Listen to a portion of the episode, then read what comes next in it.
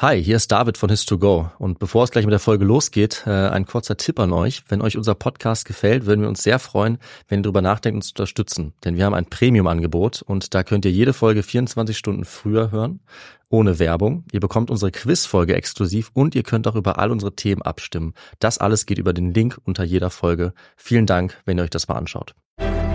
Ich bin ein.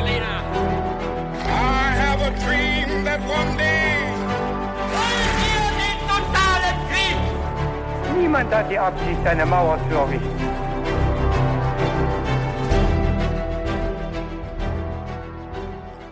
Hi und willkommen zurück zu einer neuen Folge bei His2Go und das natürlich wie immer mit uns, Viktor. Und David. Und bevor es gleich losgeht mit der Geschichte, die uns heute David erzählen wird, werde ich ganz kurz erklären, wie wir dabei immer vorgehen. Und zwar ist es so, dass David eine Geschichte vorbereitet hat und äh, ich habe keine Ahnung, worum es in dieser Geschichte gehen wird und bin auch schon sehr gespannt. Und äh, David wird dabei mit ein paar ganz kniffligen Fragen anfangen, drei oder vier. Bin Mhm. auch schon gespannt, mal schauen, wie ich abschneiden werde. Und da rate natürlich nicht nur ich mit, sondern da könnt auch ihr mitraten. Und bevor wir mit der Folge starten, haben wir immer noch eine klassische Frage, die wir uns gegenseitig stellen. Und die lautet natürlich, David, was trinkst du heute zum Podcast? Victor, ich habe mir dieses Mal ein Ingwerbier mitgebracht, das ich jetzt äh, mir auch gleich einschenke und dann trinke. Okay, das klingt lecker.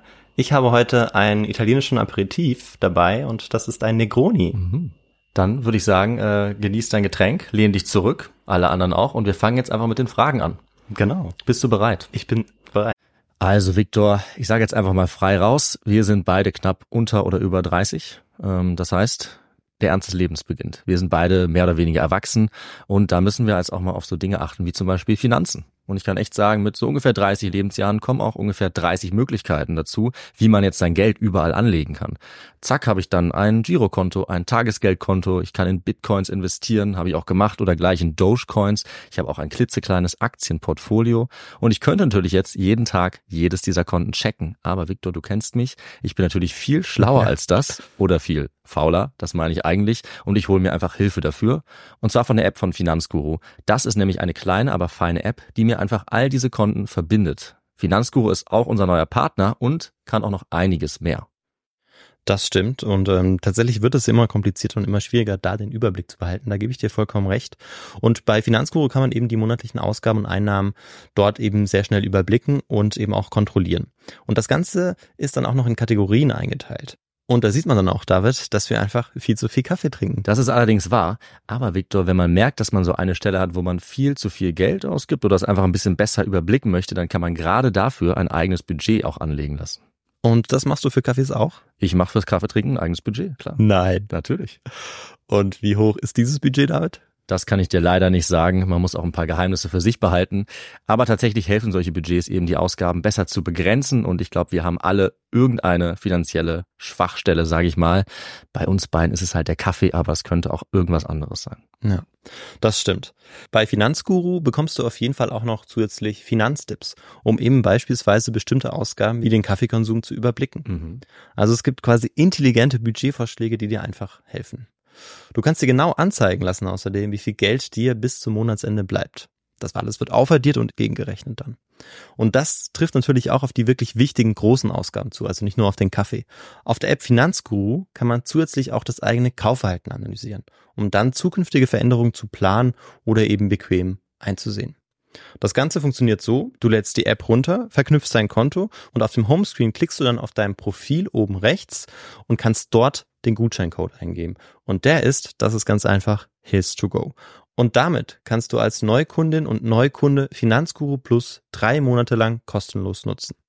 Also nochmal der Code His2Go. So wie der beste Geschichtspodcast. So ist es. Ja. Die erste Frage lautet, wie verschaffte sich der berühmte Arzt Galen seinen ersten richtigen Job? A, indem er einen lebendigen Affen sezierte. B, indem er seinen Konkurrenten vergiftete. C, indem er einen Senator von Verstopfung befreite. Oder D, indem er einen Gladiator das Bein amputierte. Hm, Ich habe tatsächlich noch nie davon gehört. Galen ist hier kein Begriff. Nein, ist mir kein Begriff. Das ist gut. ja. Äh, deshalb bin ich schon sehr gespannt auf die Folge und ich nehme Antwort äh, D. Eine Amputation und vielleicht ja, hat er sich irgendwie dadurch ja in den Vordergrund getan. Schauen wir mal. Gehen wir weiter zur nächsten Frage. Und die lautet, welcher römische Kaiser wurde nicht von Galen behandelt? Also ich nenne dir jetzt vier und nur einer Okay. davon wurde nicht von ihm behandelt. Und zwar Marcus Aurelius, Nero, Commodus oder Septimus Severus. Das müsste Nero gewesen sein, Mhm. Wie kommst du darauf? äh, weil der zu einer ganz anderen Zeit gelebt hat, nämlich im ersten Jahrhundert nach Christus und die anderen drei müssten im zweiten Jahrhundert nach Christus Kaiser gewesen sein. Also man sieht, du kennst dich mit den Kaisern aus. Du hast die Jahre, wenig, ein du hast die wenig. Jahre gut beisammen. Das äh, ist die richtige Antwort. Verrate ich Okay. schon mal. Da müssen wir jetzt gar nicht lange um den heißen Brei rumreden, Mhm. wenn du das so gut weißt. Nero fällt natürlich aus der Reihe. Ich dachte, ich versuch's mal, aber ich konnte dich nicht. nicht In diesem täuschen. Fall nicht, nein. Vielleicht klappt's ja bei der nächsten Frage. Ja. Die lautet nämlich, welches medizinische Verständnis bildete bei Galen den Grundsatz? Okay. War das A der Asklepios-Kult, B die schamanistische Medizin, C die Vier-Säfte-Lehre oder D die Therapie durch göttliche Eingebung? Okay. Ähm, ja, ich äh, tatsächlich weiß ich es nicht. Also die Vier-Säfte-Lehre ist natürlich äh, eine Lehre, die ja die Jahrhunderte eigentlich geprägt hat, vor allem im Mittelalter ja auch sehr bekannt ist und ähm, zu Ja. unterschiedlichen Behandlungen geführt hat oder Behandlungsmethoden. Ich weiß nicht, wie stark sie in der Antike entwickelt war. Ich würde jetzt einfach mal Antwortmöglichkeit A nehmen. Das wäre Ähm, der Asklepios-Kult gewesen. Genau, weil ich mal irgendwie grob davon gehört habe, aber Mhm. ich, ich weiß es nicht. Ich habe geraten und äh, ich bin gespannt, was es sein wird. Ähm, beide der Optionen, die du, über die du nachgedacht hast, kommen auf jeden Fall vor. Okay. Ähm, wir schauen uns an, ob das auch die richtige Antwort war. Ja. Und starten jetzt aber erstmal in die Geschichte mit einem ganz klassischen Fall, den uns Galen selbst in seiner Literatur beschreibt. Und da berichtet er, eines Tages, als er, der berühmte Arzt Galen, mit seinen Sklaven diskutiert hat, was sie mit einem verdorbenen, ranzigen Stück Käse machen sollten, kam ein Patient an seine Tür. Es war ein alter Mann mit Arthritis, wie Galen gesagt hat, mit Kreidestein in seinen Knochen. Und dieser Mann konnte nicht mehr laufen und wurde getragen.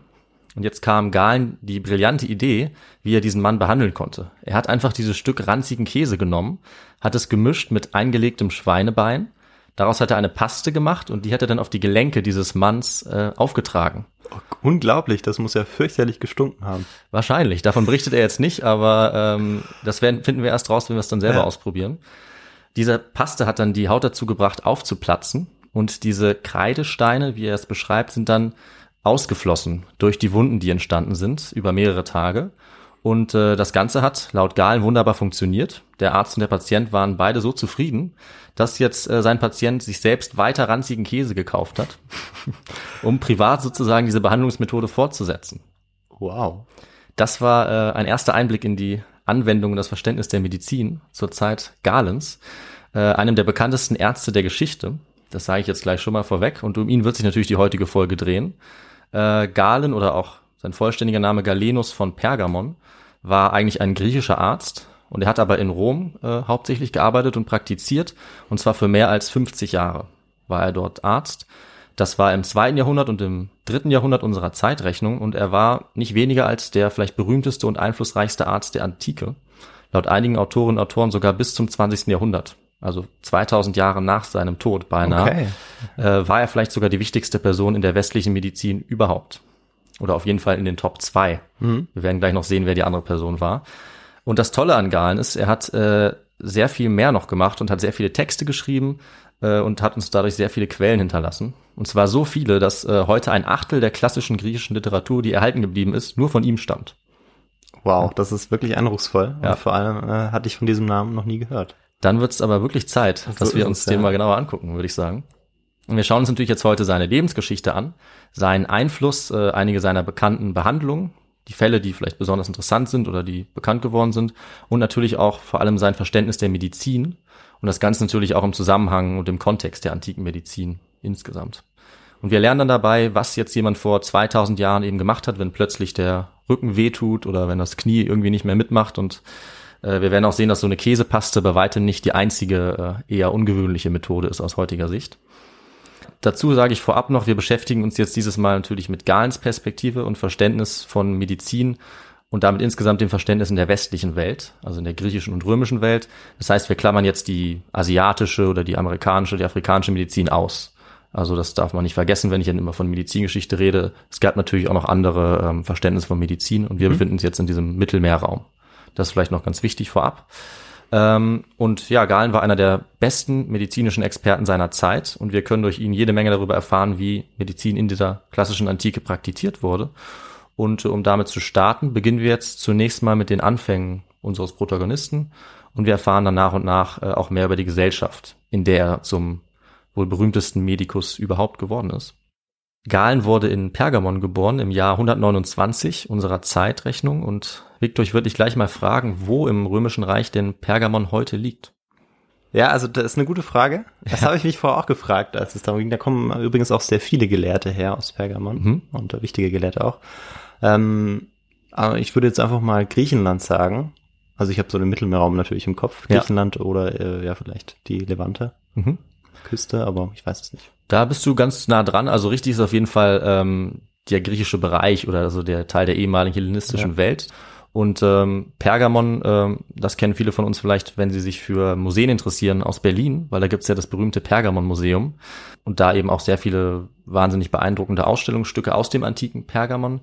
Äh, das bekannteste ist wahrscheinlich neben dem Ishtar-Tor, was natürlich aus mhm. Babylon stammt, der Zeus-Altar, der tatsächlich zu Galens Zeit auch in Pergamon gestanden hat, mit sehr vielen beeindruckenden Friesen bedeckt, vielleicht das besterhaltenste antike Kunstwerk, was heute noch existiert. Und äh, das ist kein Zufall, weil Pergamon war eine wirklich blühende Stadt zu der Zeit von Galens Geburt im zweiten Jahrhundert. Ähm, besonders der Tempel des Asklepios, des Gottes der Heilkunst, mhm. äh, der war weltbekannt.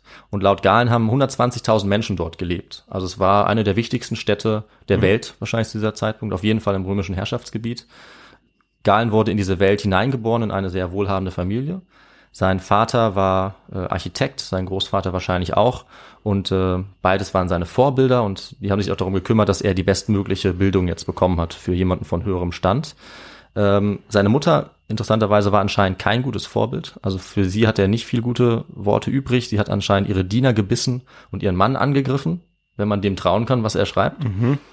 Ähm, aber er hatte zum Glück seinen Vater, der ihm helfen konnte. Geschwister hatte er nicht. Und äh, was er nie gehabt hat, ist äh, Frau oder Familie dann später. Also er hat nie geheiratet und hat auch generell mit Frauen wenig zu tun gehabt. Dafür hat er umso mehr Zeit für seine Medizin und Ganz genau. äh, fürs äh, Bücherschreiben. Ja, das äh, kann sicherlich auch eine Rolle spielen. Äh, und er hat natürlich auch Frauen als Patientin gehabt. Aber insgesamt werden wir jetzt auf jeden Fall in der Folge uns in eine Welt begeben, die sehr männlich geprägt ist. Äh, Galen selber hat sich wohl in der Gesellschaft von Frauen auch nicht besonders wohl gefühlt, sodass die in seinem Leben tatsächlich eine sehr geringe Rolle spielen und eben auch in dieser Geschichte. Und äh, nachdem er jetzt aber auf jeden Fall eine gute Bildung genossen hat, zunächst in Mathematik und Grammatik, hat er dann auch eine philosophische Ausbildung bekommen. Er wäre vielleicht sogar fast selber Philosoph geworden, weil er sich sehr dafür interessiert hat. Aber dann äh, hat sein Vater eine Eingebung bekommen. Der hat nämlich einen Traum gehabt von diesem Gott der Heilkunst, Asklepios. Und in dem Traum wurde ihm klar, dass sein Sohn jetzt Medizin studieren sollte.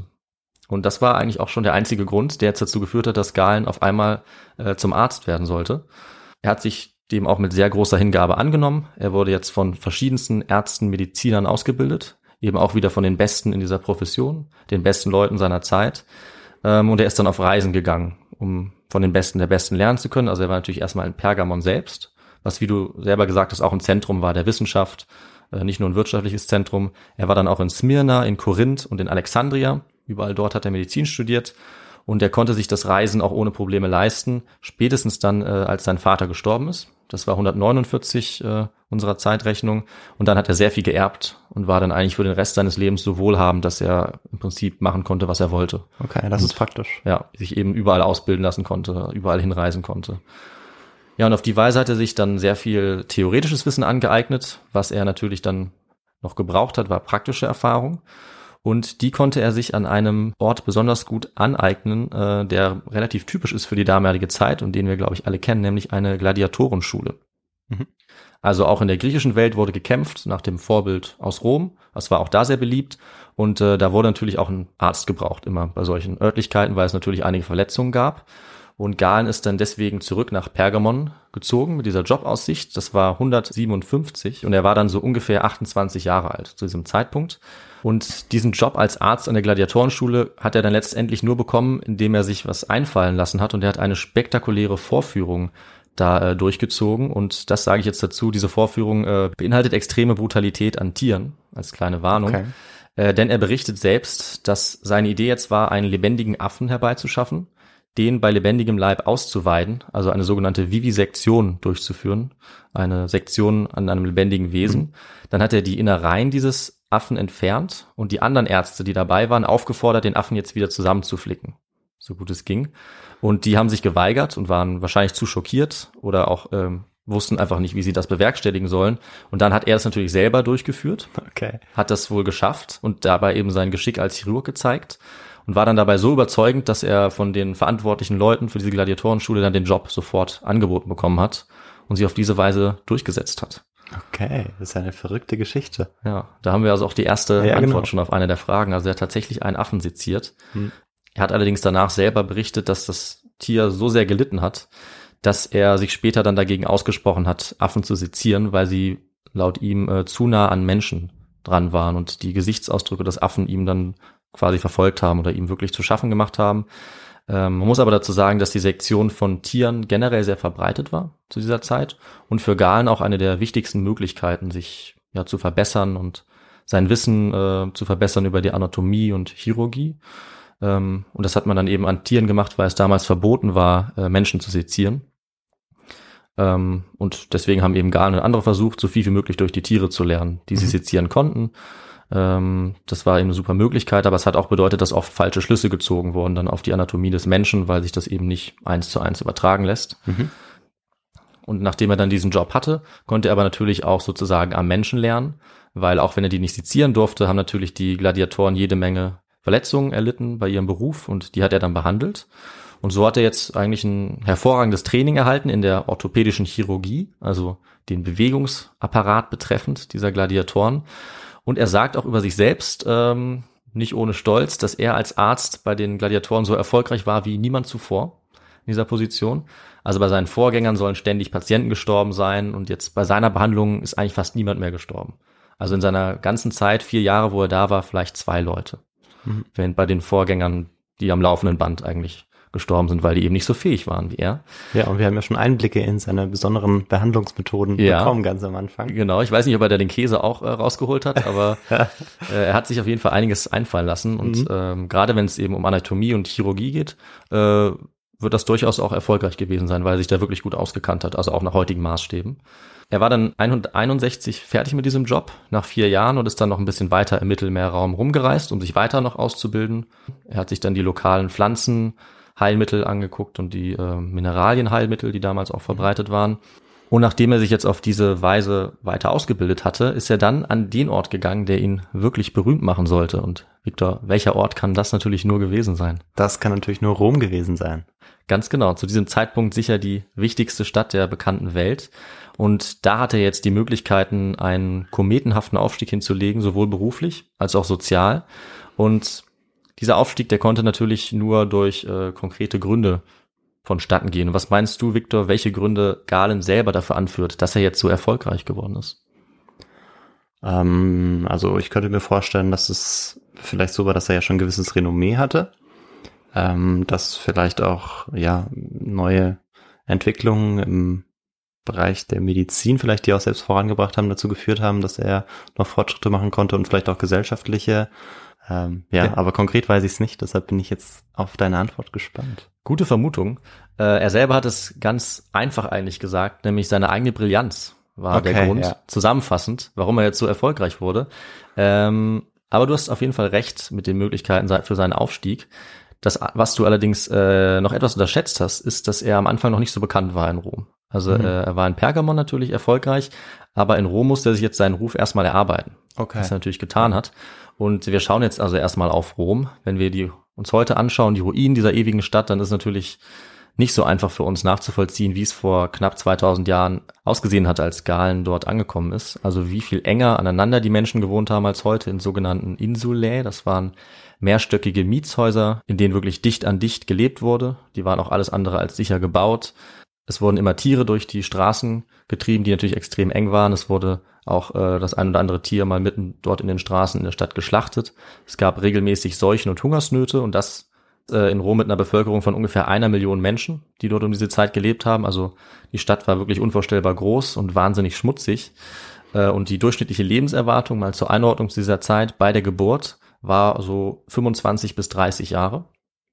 Die meisten Leute sind damals an Infektionskrankheiten gestorben, deshalb war die Lebenserwartung auf dem Land auch noch ein bisschen höher, aber auch nicht mehr als so 35 im Durchschnitt. Ähm, und in der Stadt haben sich die Leute eben noch öfter auf, angesteckt als auf dem Land, deswegen war sie da etwas niedriger, weil sie so eng zusammengelebt haben. Und jetzt im Vergleich, heute ist weltweit der Durchschnitt 70 Jahre oder sogar mehr als 70 Jahre, also mehr als das Doppelte. Und äh, trotzdem hatten die Menschen natürlich damals einige Möglichkeiten oder auch das Bewusstsein, durch Hygiene und medizinische Behandlung ihre Gesundheit so gut es ging zu schützen. Das heißt, es gab ähm, natürlich neben dem Beruf des Arztes auch die, die öffentliche Gesundheitspflege. Es gab verschiedene Einrichtungen für die Gesundheit damals. Und ähm, es gab eine Sache, die ganz zentral war, um so eine Stadt äh, gesund zu halten, so gut es ging. Kannst du dir vorstellen, was das war, Victor, was für die Leute sozusagen im Alltag am wichtigsten war? Ähm, ja, also am wichtigsten war sicherlich äh, Wasser zu haben. Genau. Also die Aquädukte und ähm, ja, wahrscheinlich dann auch die Kanalisation. Ja, Das genau. Ablaufen des Wassers. Das war wahrscheinlich so die Nummer eins in der Prioritätenliste für die Hygiene, für die Gesundheit damals. Und das war auch so ziemlich fast das einzige, was in Rom wirklich gut funktioniert hat. Hm. Also die hatten verschiedene Aquädukte, die auch von weit her das Wasser gebracht haben, sodass die nicht das Wasser aus dem Tiber, dem Fluss in Rom, schöpfen mussten, weil der war völlig verschmutzt, auch damals schon. Stinkend, da waren die Fäkalien drin, also da wollte man nicht zu nah dran an dieses Wasser. Äh, Und Galen hat das Wasser auch gelobt in Rom, was äh, eben von weit her gekommen ist. Und das war einfach wichtig, dass die Leute damals hygienisch einwandfreies Trinkwasser hatten. Äh, Deswegen gab es in Rom sogar ein extra Amt dafür, den Wasserbeamten, der äh, ja genau dafür zuständig ist, dass die Trinkwasserbrunnen und die Thermen äh, eben sauber bleiben.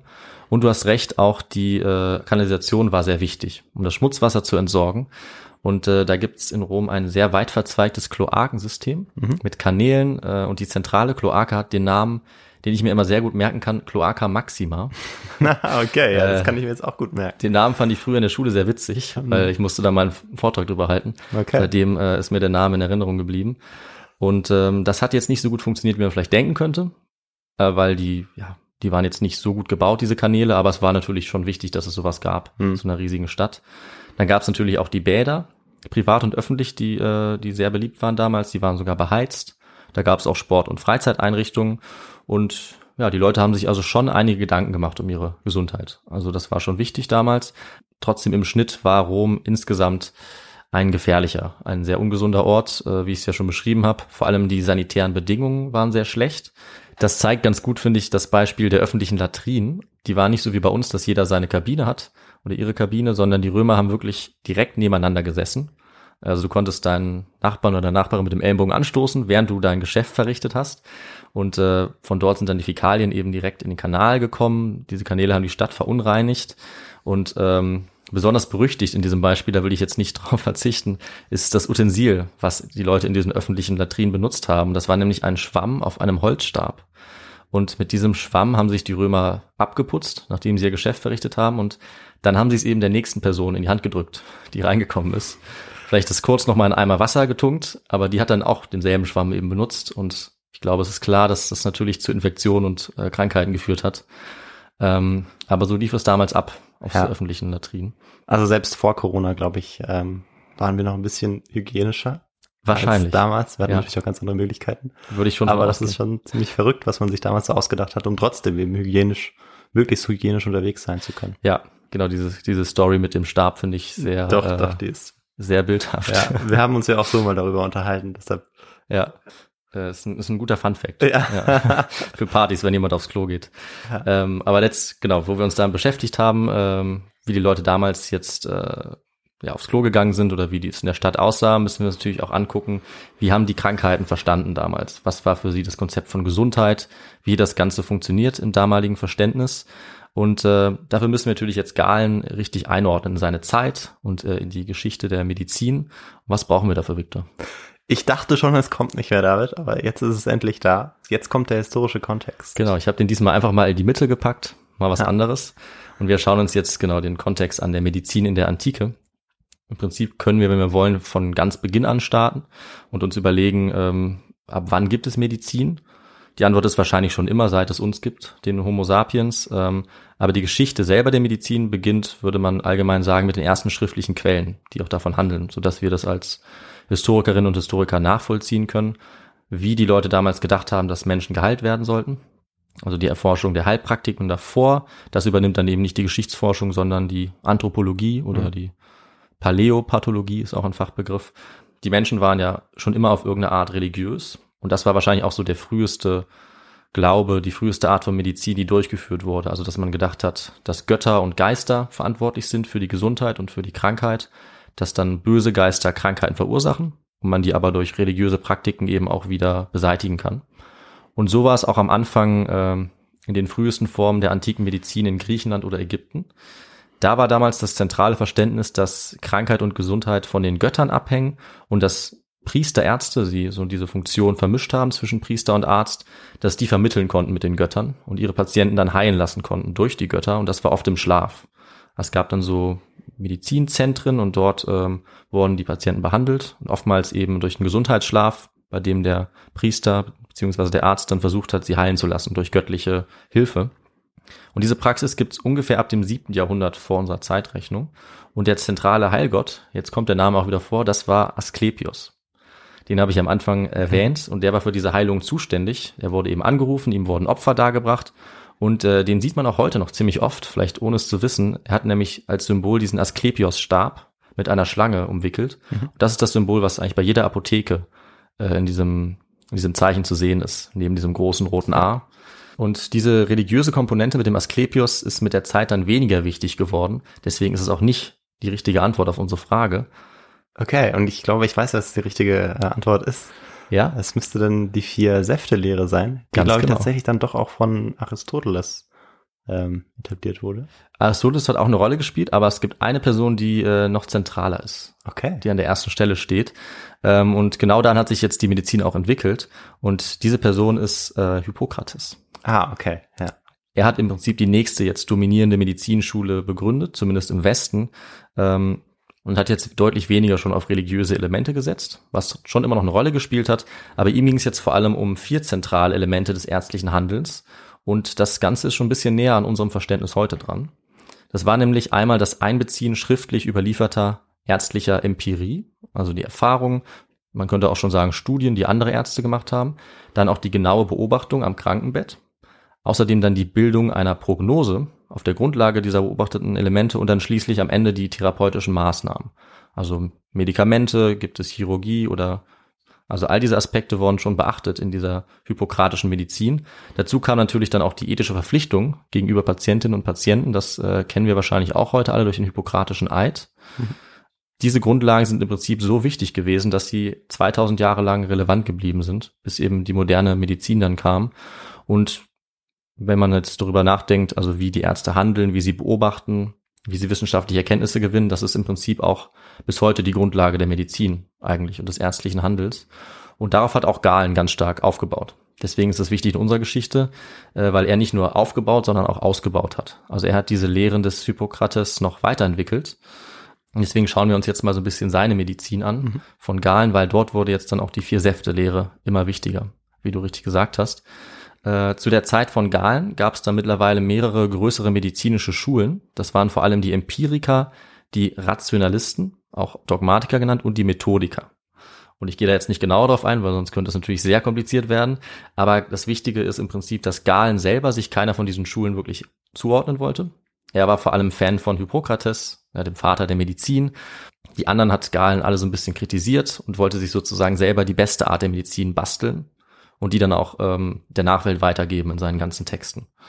Und Galen hat jetzt seine Medizin vor allem auf Empirie begründet, also auf praktischen Erfahrungen, auf Fallstudien, genau wie es eben sein Vorbild getan hat, Hippokrates. Und für ihn war es jetzt am wichtigsten, die Behandlungsmöglichkeiten, die Therapien und die Heilmittel immer wieder zu testen, praktisch zu testen, mit anderen Ärzten zu reden und dann eben rauszufinden, welches Mittel erwiesenermaßen äh, immer wieder hilft bei Beschwerden. Und dann wird das aufgeschrieben und weitergegeben. Also so wie heute auch eine medizinische Studie aussehen könnte. Ähm, und diese Maßstäbe sind auch bis heute im Prinzip relevant. Und äh, er war auch noch auf weitere Arten fortschrittlich, die ich noch gar nicht erwähnt habe. Zum Beispiel, was ich ganz interessant finde, ist, dass er neben dem Körper auch immer auf die Psyche geachtet hat. Nach seinem Verstand, also auf seelische Krankheiten. Und auch da hat er nach Ursachen gesucht, die zu behandeln.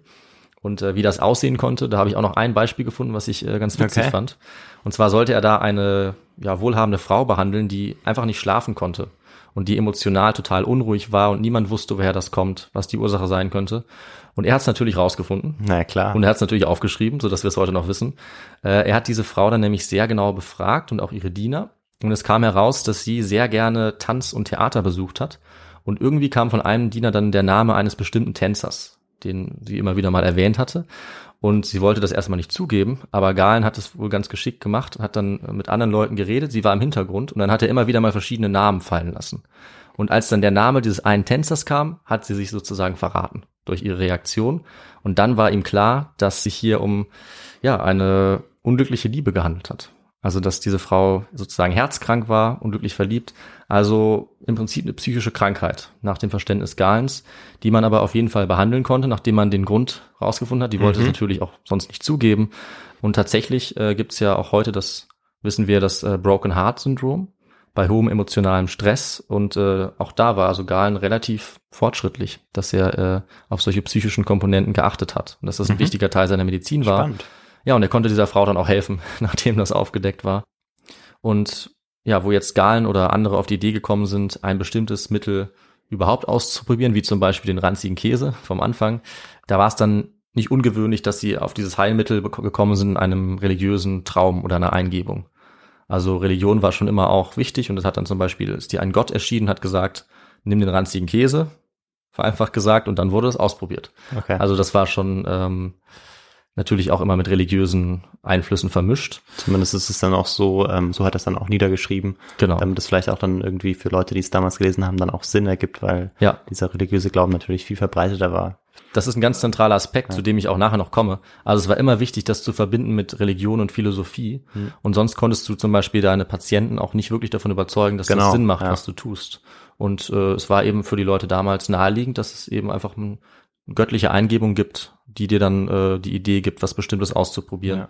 Ein Beispiel, was ich mal rausgesucht habe, war die Behandlung von Tollwut Mhm. durch die äh, Asche von verbrannten Flusskrebsen.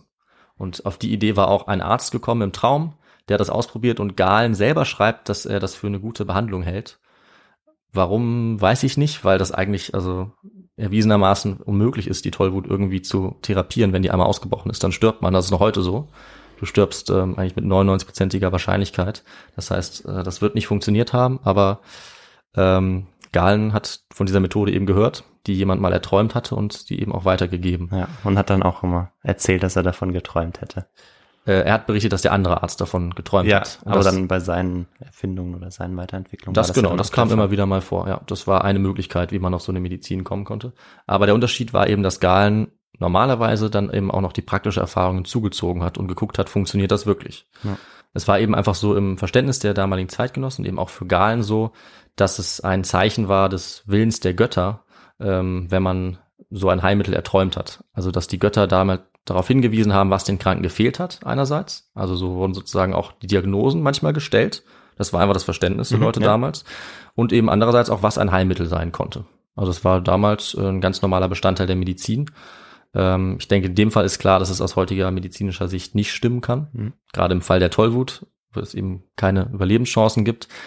Und Galen selber hat, wie gesagt, in den meisten Fällen das eben dann auch nicht einfach hingenommen, sondern eben versucht, das zu verifizieren. Ja. Und deswegen können wir davon ausgehen, war seine Medizin ja auch nicht völliger Humbug, sondern ähm, das eine oder andere Mittel hat eben mal funktioniert und dann immer öfter und das andere nicht und wurde dann wieder verworfen. Und in den meisten Fällen ist Galen aber eben sehr darauf bedacht gewesen, genau zu beobachten und zu lernen, was wirklich hilft, was am besten hilft. Und ähm, ein Gedanke war natürlich ganz zentral dabei, wie man überhaupt auf die Idee gekommen ist, jetzt eine Sache auszuprobieren. Und das war, wie du auch schon gesagt hast, diese vier Säfte-Lehre. Ich glaube, die hast du auch schon mal in einer anderen Folge erwähnt. Die verfolgt uns überall hin, ja. weil sie eben auch im Prinzip 2000 Jahre lang relevant bleibt. Ja, bis in die moderne Geschichte. Und äh, der Fachbegriff ist eigentlich Humoralpathologie von Humor, was ähm, nicht für das steht, was wir denken im Deutschen, sondern eben für Körpersaft auf Griechisch. Dieses Verständnis gab es zu Galens Zeit schon ziemlich lange. Es war schon mehrere hundert Jahre alt und stammt eben auch von Hippokrates, von dieser hippokratischen Medizin und äh, war dann ganz grundlegend für die nächsten 2000 Jahre, wie gesagt. Auch im Mittelalter wurde in diesen Bahnen gedacht und praktiziert. Das ist natürlich die Antwort auch auf unsere Frage. Das stand im Mittelpunkt für Galen und auch für alle anderen. Und das Wichtige dabei war, dass diese vier Säfte nach dem Verständnis der Leute im richtigen Verhältnis stehen müssen im Körper. Genau, ja. dann war man gesund. Ja. Und wenn jetzt irgendwas aus dem Gleichgewicht gerät, dann wurde man eben krank. Ja, ich quäl dich jetzt nicht damit, diese äh, vier Säfte aufzuzählen, Viktor. Ja, vielen sondern- Dank. Das wäre mir, glaube ich, auch schwer gefallen. Ja, was man sich aufzählen. wahrscheinlich schnell herleiten kann, ist Blut. Ja. Aber die anderen drei Säfte, die sind, äh, ja, aus heutiger Sicht kommt man da nicht so schnell drauf. Das ist nämlich noch Schleim als zweites und dann schwarze Galle und gelbe Galle. Ähm, beziehungsweise zu Anfang waren es auch mal nur zwei oder drei. Aber diese vier Säfte haben sich durchgesetzt im Verständnis. Zu diesen vier Säften haben dann auch vier Qualitäten gehört, die unter anderem auch Galen so dazugefügt hat. Und das war eben warm und kalt, feucht und trocken. Mhm. Dazu kam noch viel anderes. Dazu kamen auch die Jahreszeiten, die Elemente Wasser, Erde, Feuer, Ja. Luft und was Galen auch noch dazugefügt hat, was äh, eine sozusagen seiner größten ähm, Errungenschaften war, in, um diese Medizin, dieses Verständnis weiterzuentwickeln, das waren die vier Temperamente. Also im Okay. Prinzip Charaktereigenschaften. Und das sollte eben erklären, wie sich solche Leute verhalten, bei denen jetzt einer dieser vier Körpersäfte besonders stark vorhanden ist. Und da war zum Beispiel dann ein Mensch mit viel schwarzer Galle ein Choleriker. Und der war dann reizbar, aufbrausend. Mit zu viel gelber Galle hingegen war die Person melancholisch, ein Melancholiker.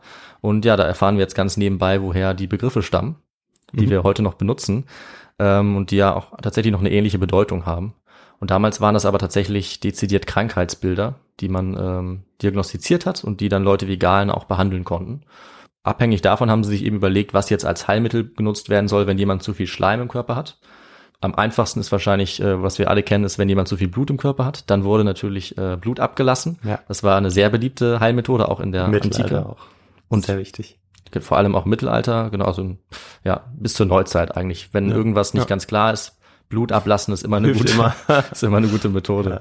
Und ja, wie wir jetzt ja schon festgestellt haben, also diese Säftelehre blieb eigentlich das Leitkonzept der professionellen Medizin für 1500 Jahre. Und Galens Ja. wichtiger Beitrag ist eben, dass er das vervollkommnet hat, dass er diese Elemente so kombiniert hat, sodass dann eigentlich niemand mehr an ihm vorbeigekommen ist. Also jede Person im Mittelmeerraum, ähm, die irgendwie in Medizin ausgebildet wurde, hat seine Erkenntnisse und Lernen behandelt, hat daran weitergelernt und das vor allem eben, weil Galen auch so ein talentierter Schriftsteller war und er auch als einer der ersten das auch wirklich äh, effizient und, und vollständig niedergeschrieben hat. Das ist also auch ein großer Beitrag, den er geleistet hat. Das hat er natürlich jetzt nicht einfach in einem Jahr niedergeschrieben, sondern es hat eine Weile gedauert. Und deswegen, nachdem wir das jetzt geklärt haben, woran er geglaubt hat, wie andere Medizin verstanden haben, schauen wir uns natürlich jetzt an, wie er in die Position gekommen ist, dass seine Lehren und seine Schriften überall bekannt wurden. Und dafür machen wir jetzt damit weiter, wo wir aufgehört hatten vor dem Kontext, nämlich bei seiner Ankunft in Rom, Mhm. wo er jetzt sozusagen zum Prinz der Medizin wurde oder zum antiken Superstar, kann man fast sagen, in der Medizin. Cool.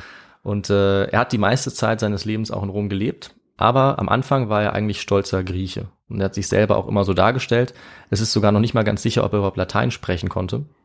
Aber ähm, das war auch gar kein Problem. Und weißt du, warum er das nicht unbedingt sprechen musste, Viktor? Hm, Ich glaube, weil man in äh, Rom auch sehr viel Griechisch gesprochen hat, vor allem die Gebildeten äh, Ja. gut Betuchten. So ist es. Die Nobilis, die haben alle eigentlich Griechisch gesprochen. Genau, also wie zum Beispiel später in der Geschichte mit Französisch, war Griechisch im Prinzip die Lingua Franca. Also Mhm. alle, die was auf sich gehalten haben, äh, konnten Griechisch schreiben und sprechen. Und ja, die Römer waren insgesamt einfach begeistert von der griechischen Kultur, von der Philosophie, von der Sprache. Und Galen konnte eben genau dort ansetzen und hat das auch geschickt genutzt. Er war eben griechischer Arzt, er war vor allem auch gut in Philosophie bewandert. Und die griechische Philosophie war eben besonders beliebt auch äh, bei den Römerinnen und Römern. Und äh, das hat er geschickt genutzt, um sich jetzt in Rom schnell Gönner zu verschaffen und dann immer weiter aufzusteigen. Und ja, wenn jetzt so ein Arzt wie Galen hochgestellte Patienten behandelt hat, da hat er es eigentlich ja geschafft und war dann einer der erfolgreichsten Ärzte in Rom. Aber das hat nicht bedeutet, dass er dann ähm, einfach sein Leben leben konnte und äh, sich keine Gedanken mehr machen musste, wie er jetzt weiter handelt, sondern es hat bedeutet, dass er jetzt immer unter Druck stand, sein Können weiter unter Beweis zu stellen. Weil äh, es gab, wie ich schon gesagt habe, es gab mehrere Medizinschulen und auch wenn diese vier Säfte-Lehre im Mittelpunkt stand, gab es ganz viele Interpretationen, wie man das anwendet, was das beste Heilmittel ist. Und deswegen stand Galen jetzt immer in Konkurrenz zu anderen Ärzten, die ihn natürlich auch nicht so gerne mochten, weil er kam von außerhalb und ist jetzt Mhm. auf einmal aufgestiegen zum Superstar geworden und hat natürlich jetzt die mächtigsten der mächtigsten behandelt, die natürlich logischerweise den besten Arzt wollten, den sie kriegen konnten. Und deswegen hat er sich schnell auch viele Feinde gemacht. Er wurde auch gewarnt, dass man ihn vielleicht bald vergiften würde, wenn er nicht ein bisschen vorsichtiger ist. Und einige seiner Vorgänger wurden auch mal vergiftet, wenn die sich Feinde gemacht haben. Und was er eben sehr gut konnte, ist, er hat öffentlich diesen Wettstreit durchgeführt. Er hat mit seinen Konkurrenten diskutiert. Er hat die auch bloßgestellt. Und deswegen war es auch wichtig für ihn, dass er neben der Medizin auch gut in Philosophie und Rhetorik war. Und wie ich schon gesagt habe, das war er eben. Das war sozusagen sein Erfolgsgeheimnis. Dann hat er im Prinzip seinen Durchbruch dadurch bekommen, dass er eines Tages einen sehr bekannten Philosophen in Rom behandelt hat. Äh, dadurch hat er dann den Zugang zu führenden Kreisen bekommen in der Gesellschaft und dann ging es ganz schnell aufwärts für ihn. Er hat dann angefangen, seine Texte auch zu schreiben, zu veröffentlichen, wodurch er natürlich noch bekannter geworden ist. Und ähm, wie er das genau gemacht hat, schauen wir uns auch nochmal kurz an einem äh, ganz interessanten Beispiel an, was sozusagen sein Trick war, seine Okay. Masche. Und zwar wurde er einmal von einem Freund äh, von der Straße weggeholt und zu einem Bekannten von dem gebracht, der krank war. Und dieser Freund von Galen, der war eigentlich sehr skeptisch.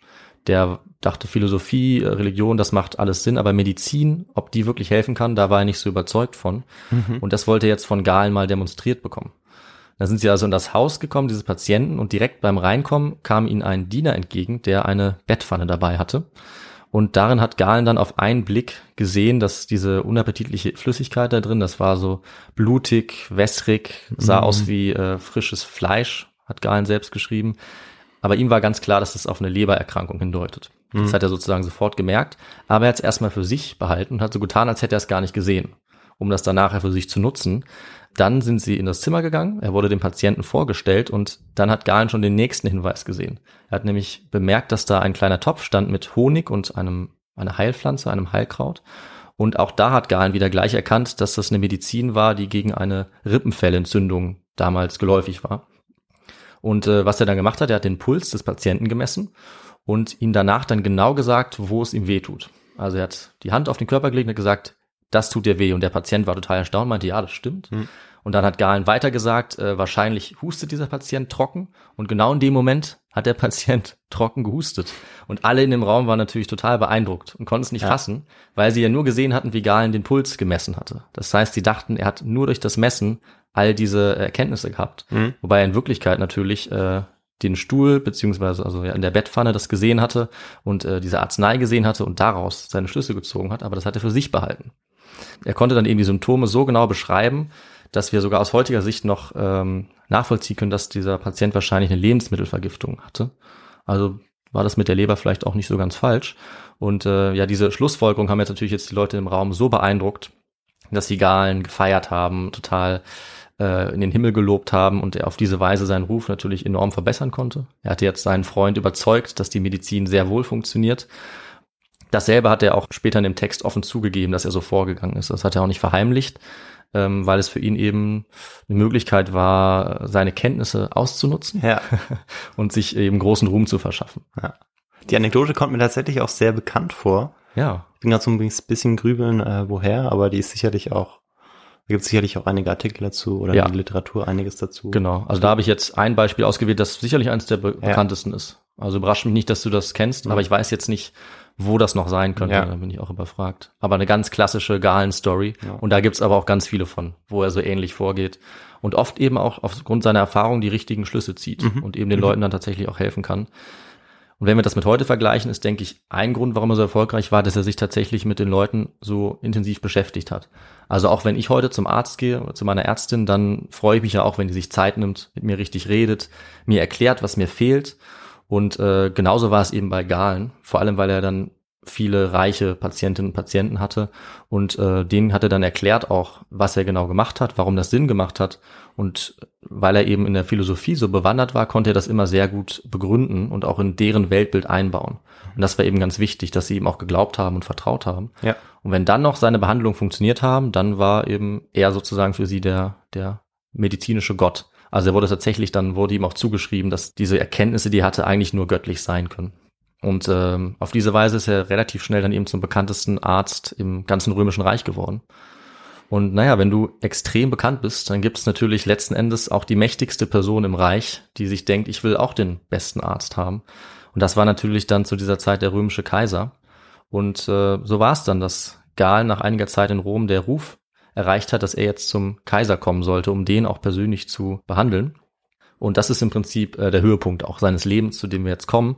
Also zunächst mal wollte Galen das eigentlich vermeiden. Also er war immer vorsichtig genug, wie gesagt, sich nicht zu viele Feinde zu machen, sich nicht vergiften zu lassen. Und er wollte eigentlich auch nicht in diese Machtspiele der höchsten Elite reingezogen werden. Aber ich denke mal, wenn dich wirklich der Kaiser ruft, dann hast du auch keine Wahl. Also Nee, ja. dann, dann geht man da eben hin. Genau. natürlich auch eine super Position. Also ähm, noch wichtiger konntest du als Arzt natürlich auch nicht werden. Und äh, die ersten zwei Kaiser, die er dann behandelt hat, waren zwei, die gleichzeitig regiert haben, was zu dem Zeitpunkt auch ähm, zum ersten Mal vorkam in Rom. Das waren Marcus Aurelius und Lucius Verus. Äh, das waren Adoptivbrüder und die haben eben gemeinsam regiert und er war jetzt für beide äh, zuständig. Und die haben ihn gerade zu einem bestimmten Zeitpunkt her beordert, als in Rom eine besonders schlimme Seuche ausgebrochen war. Das war die sogenannte Antoninische Pest. Ich weiß nicht, ob du davon vielleicht schon mal gehört hast. ja. Äh, Das war allerdings jetzt nicht die Pest, an die wir denken, die, die Beulenpest, sondern Pest stand für Seuche allgemein im Lateinischen. Aber wenn du möchtest, kannst du raten, was genau diese Seuche ausgelöst hat, was die Krankheit dahinter war. Ähm, glaube ich. Ich weiß es tatsächlich nicht Das ist mehr. natürlich schwierig, also du hast sehr viel Auswahl. Ja.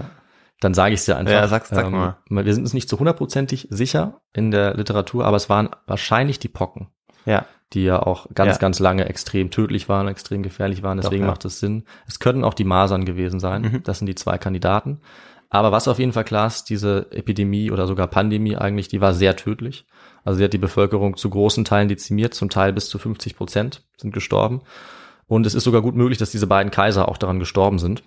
Was äh, ein bisschen ironisch ist, weil sie ja Galen extra eingestellt hatten, um sie davor zu schützen. Ja. Aber man muss eben sagen, dass auch er trotz seiner Kenntnisse natürlich gegen so eine Seuche nicht, nicht viel ausrichten konnte. Ja, ist ja ähnlich wie heute. Also Genau. gegen alles hat man leider keine Mittel. Die Leute waren überfordert und die haben natürlich in Rom so nah beieinander gelebt, dass sie sich wahnsinnig schnell angesteckt haben. Ich habe ja schon diese hygienischen Verhältnisse beschrieben. Und äh, was Galen allerdings gemacht hat, er hat es natürlich sehr genau aufgezeichnet, wie er die Krankheit wahrgenommen hat, was die Merkmale waren, die Symptome, was er sich überlegt hat, um sie zu behandeln. Und deswegen nennt man das sogar auch die galenische Pest, weil man sie eben so stark mit seinen Schriften verbindet. Hat er sozusagen seine eigene Seuche Okay. zugeschrieben bekommen. Ähm, und die hat auch über knapp 20 Jahre in Rom gewütet, ist immer wieder ausgebrochen. Man weiß nicht, ob die beiden Kaiser dran gestorben sind, aber auch bei den Nachfolgern kamen sie dann noch mal wieder. Und äh, Galen wurde jetzt sozusagen danach äh, von Kaiser zu Kaiser gereicht. Also der nächste Kaiser wurde der junge Commodus und der hat auch als Leibarzt dann direkt Galen bekommen. Und der ist dann allerdings auch gestorben. Äh, und danach kam dann der Kaiser Septimus Severus. Also im Prinzip jeder Kaiser zu dieser Zeit hat sich Galen geholt. Ja, Obwohl äh, sie alle gestorben sind, also sie haben da irgendwie kein böses Oben Nee. gedeutet. Nee, das nicht. Ich meine, das war auch immer im Abstand von so zehn Jahren. Also ich glaube, ähm, ja, das, die Schuld haben sie nicht bei, nicht bei Galen Hm. gesehen. Hm. Und äh, er war jetzt auch nicht pausenlos in Rom. Also er ist immer wieder auch mal hin und her gereist. Schon die meiste Zeit in Rom. Aber offensichtlich konnte er die Leute genug von sich beeindrucken, dass sie jetzt nicht äh, gedacht hätten, dass er die Kaiser umbringt. Äh, das wäre natürlich eine gute Verschwörungstheorie. Ja. Und ähm, während dieser Zeit am, am Kaiserhof sozusagen hat Gal natürlich immer weiter geschrieben, weiter gelehrt und äh, ja, wir können uns jetzt noch 100 verschiedene Patientenaktenfälle angucken, aber ich glaube, dafür fehlt uns die Zeit. Und deswegen kommen wir jetzt an der Stelle zum Lebensende Galens. Und zwar ist er ungefähr 216 oder 217 gestorben, nach unserer Zeitrechnung im hohen Alter. Also er war auf jeden Fall über 80 Jahre alt. Und er wurde dann in Palermo bestattet auf Sizilien und hat natürlich in der weiteren Geschichte einen gewaltigen Nachhall hinterlassen. Also er hat, wie gesagt, der Nachwelt einen riesigen Korpus hinterlassen an medizinischer Literatur, der über 1000 Jahre wegweisend geblieben ist, weil er eben eigentlich so weit gekommen war in seiner fortschrittlichen Art der Studien, der Diagnose, wie es zu seiner Zeit möglich war. Also viel mehr war einfach nicht machbar. Kommen wir jetzt zum Schluss zu einem kleinen Fazit, was Galen jetzt äh, bedeutet hat für Mhm. die damalige und für die heutige Zeit. Galen, äh, das zeigen die über 300 von ihm erhaltenen Texte, war neben Hippokrates der wichtigste antike Arzt. Kann man auf jeden Fall sagen.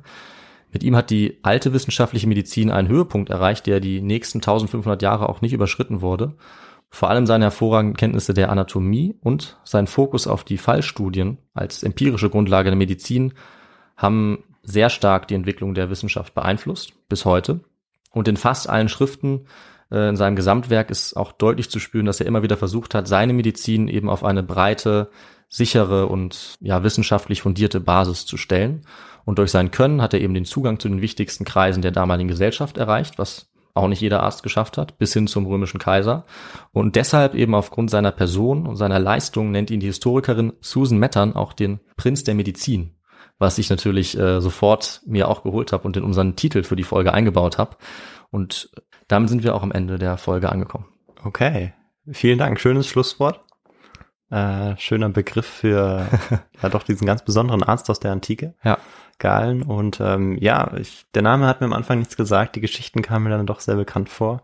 Okay. Und äh, ich fand's ja eine sehr spannende Folge. Äh, und ähm, vor allem konnte ich das nochmal so ein bisschen ähm, verbinden mit, ich glaube, in der Folge zu Nicolas Flamel ja. ähm, kam das vor. Unter anderem die Vier-Säfte-Lehre, aber ähm, der Kontext war jetzt deutlich ausführlicher, weil es ja da um die Alchemie ging und das fand ich nochmal ganz spannend, das Ja. einfach zu sehen, wie das alles miteinander zusammenhängt und wie das auch weiterentwickelt wurde, dass die äh, Vier-Säfte-Lehre nicht einfach nur etabliert wurde von Hippokrates, sondern dann eben noch weiterentwickelt wurde und äh, wie sie auch weiterentwickelt wurde. Und ähm, ja, das fand ich sehr spannend. Und dann natürlich auch der Bezug zu heute, beziehungsweise ja, bis zur Aufklärung eigentlich, wo Mhm. äh, dieses Wissen anhält, dieses Wissen ja, die Medizin eigentlich entscheidend beeinflusst. Und du könntest den Galen eben nehmen und könntest ihn 1413 irgendwo in Kloster stellen und der könnte den Leuten äh, Der könnte immer noch der, Ja. deren Lehrer sein. Genau, und der könnte äh, einfach weiter erklären, unterrichten. Ja. Das ist schon äh, einzigartig. Deswegen eben eine sehr beeindruckende Persönlichkeit und wir haben es ganz selten, dass wir so viele Quellen haben. Deswegen ist es natürlich besonders interessant aus historischer Sicht. Und ja, dachte ich, wir schauen uns diese Medizingeschichte mal genauer an. Genau, jetzt hast du selbst die Überleitung schon sehr gut äh, auch gebracht zu den Quellen. Ja. Wie bist du denn auf die Geschichte gekommen und ähm, was war denn deine Literatur zur Geschichte? Ja, ähm, ich bin so ein bisschen drauf gekommen, weil ich irgendwie Medizin insgesamt interessant fand. Und Ähm, weil wir es bisher auch noch äh, gar nicht behandelt haben, Genau. ich, in keiner einzigen Folge. nicht wirklich, also vielleicht Also- ganz am Rand mal. Genau, wie gesagt, am Rand von manchen Ja. Geschichten, aber Ja, aber nicht so Grundverständnis und Mhm. eben gerade bei solchen Sachen, von denen man irgendwie unterbewusst weiß, dass es völlig anders sein muss als heute, finde ich es immer spannend, wie war es denn damals? Vor allem, weil ich natürlich überhaupt keine Ahnung hatte, gebe ich ehrlich zu, wie es in der Antike war. Da muss ich eigentlich nur noch Literatur suchen. Es gibt eben richtig viel natürlich dazu. Vor allem, weil man die Texte ja auch ganz genau untersuchen kann. Also jeden einzelnen Text von ihm auf Mhm. Griechisch, auf Latein. Äh, und ich habe mich dann für vier Bücher entschieden, die wir natürlich unter unsere Quellen dann äh, posten. Aber ich sage jetzt mal nur das Wichtigste. Das war eben von Susan Mattern, The Prince of Medicine, Galen in the Roman Empire. Das fand ich einen sehr guten Text Okay. und da habe ich natürlich den äh, Ja. Titel auch von übernommen. und die lateinischen Quellen hast du natürlich im Original gelesen, richtig, David? Also ich habe sie, äh, ich habe sie gesehen, aber ich habe äh, dann lieber die deutsche Übersetzung daneben Okay. angeguckt. Ja. Schade, vielleicht fürs nächste Mal. Auf jeden Fall. Ja. Gut, und dann würde ich sagen, sage ich noch was dazu, wie man uns unterstützen kann. So machen wir es. Richtig? Okay, super. Genau, also es gibt äh, ganz viele unterschiedliche Möglichkeiten, wie ihr uns unterstützen könnt, aber davor möchten wir uns äh, beide, glaube ich, ganz herzlich bedanken für Ja. die vielen Nachrichten, für die Spenden, die wir bekommen haben. Genau. Und ähm, ja, wir haben inzwischen auch äh, über 15.000 regelmäßige Hörer. Ähm, wir sind beide, ja, doch sehr froh darüber, auch sehr erstaunt, wie schnell das alles geht. Ja, wir sind auf jeden Fall begeistert, dass wir ja, das geschafft total. haben. Und vor vier Monaten, das weiß ich noch, habe ich David so geschrieben, ach, wäre doch cool, wenn wir dieses Jahr irgendwie 10.000 Follower auf Spotify bekommen. Jetzt haben wir auch schon über 15.000. Also Ja. vielen Dank dafür, das freut uns natürlich sehr. Und wir hoffen, ihr bleibt dran. Und ähm, genau, unterstützen könnt ihr uns, indem ähm, ihr uns auf den unterschiedlichen Social-Media-Plattformen folgt. Also da sind wir bei Twitter und bei Instagram. Äh, wir sind auch bei YouTube. Da äh, könnt ihr uns Kommentare natürlich lassen, uns Nachrichten schreiben und uns folgen. Und ansonsten gibt es natürlich auch noch die Feedback-E-Mail-Adresse. Das ist feedback.histogo.gmail.com. Da freuen wir uns immer über Tipps, Verbesserungsvorschläge, Themenvorschläge und ähm, auch sonst genau einfach, was euch vielleicht gefällt oder Ja. was euch nicht gefällt. Alles, was euch einfällt, wir Ja, lesen es. Genau. Und ja, ansonsten könnt ihr uns natürlich auch spenden. Das geht über unseren Spendenlink, ähm, entweder über PayPal oder per Überweisung. Und ähm, ihr findet euch dann auf der Hall of Fame wieder, die wir auch sehr bald aktualisieren müssen. Und Ja. das wird auch noch passieren. Und ähm, ansonsten könnt ihr auch immer gerne auf unserer Website vorbeischauen, uns da auch über das Kontaktformular schreiben. Und ich glaube, ich habe dann zwar die Sachen so ein bisschen durcheinander gemischt, aber ich habe alles gesagt. Das war eine sehr runde Sache. Ja. Genau. Und dann würde ich sagen, es gibt in zehn Tagen die nächste Folge. Ich weiß mein Thema schon. Es wird eine richtig coole Story. Und ja, dann, äh, ich freue mich drauf, wünsche euch alles Gute, beste Gesundheit weiterhin und genau, bis dann. Macht's Bis dann. Gut. Ciao. Ciao.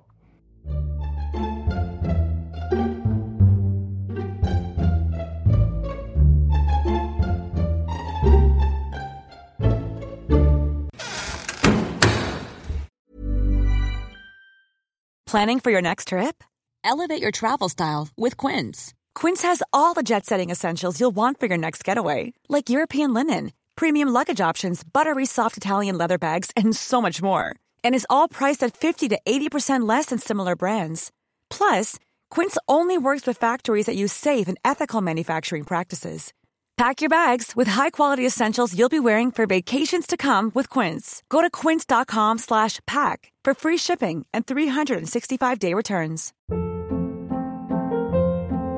Hold up. What was that? Boring. No flavor. That was as bad as those leftovers you ate all week. Kiki Palmer here, and it's time to say hello to something fresh and guilt-free. Hello Fresh. Jazz up dinner with pecan-crusted chicken or garlic butter shrimp scampi. Now that's music to my mouth. Hello Fresh. Let's get this dinner party started. Discover all the delicious possibilities at hellofresh.com.